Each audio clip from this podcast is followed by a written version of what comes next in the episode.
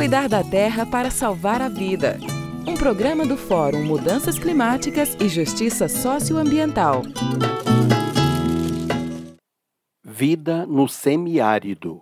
Comecemos com esta notícia. No relatório sobre a situação da água no mundo em 2023, a ONU cita o programa 1 milhão de cisternas no semiárido brasileiro como uma das soluções para a crise global da água.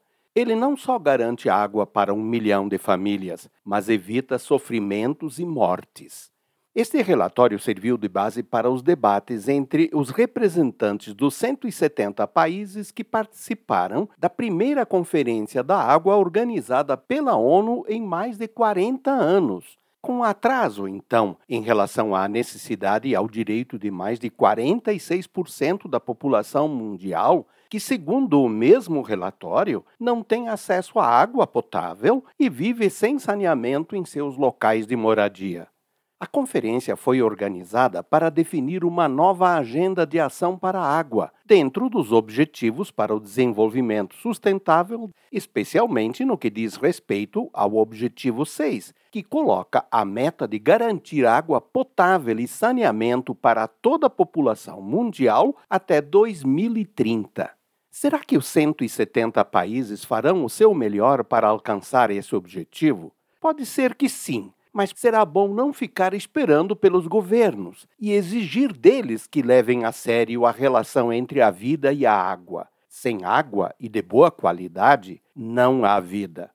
Em nosso país, uma boa notícia. Durante o anúncio da retomada do programa de aquisição de alimentos no dia 22 de março, no Recife, a diretora socioambiental do BNDES lançou o programa Semeando Resiliência Climática em Comunidades Rurais do Nordeste, junto com o Fundo Internacional de Desenvolvimento Agrícola, voltado à população rural do semiárido brasileiro.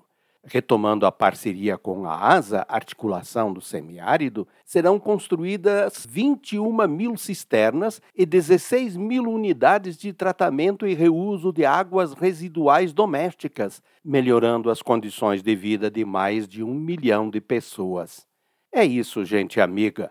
Ou cuidamos da água logo, ou teremos pouco tempo antes de cair no abismo e que o exemplo de nossos irmãos e irmãs da Caatinga semiárida seja estímulo para que cuidemos da água e da vida em todos os nossos biomas. Será bom para nós e para a Mãe Terra e Deus nos abençoará. Ivo Poleto, do Fórum Mudanças Climáticas e Justiça Socioambiental.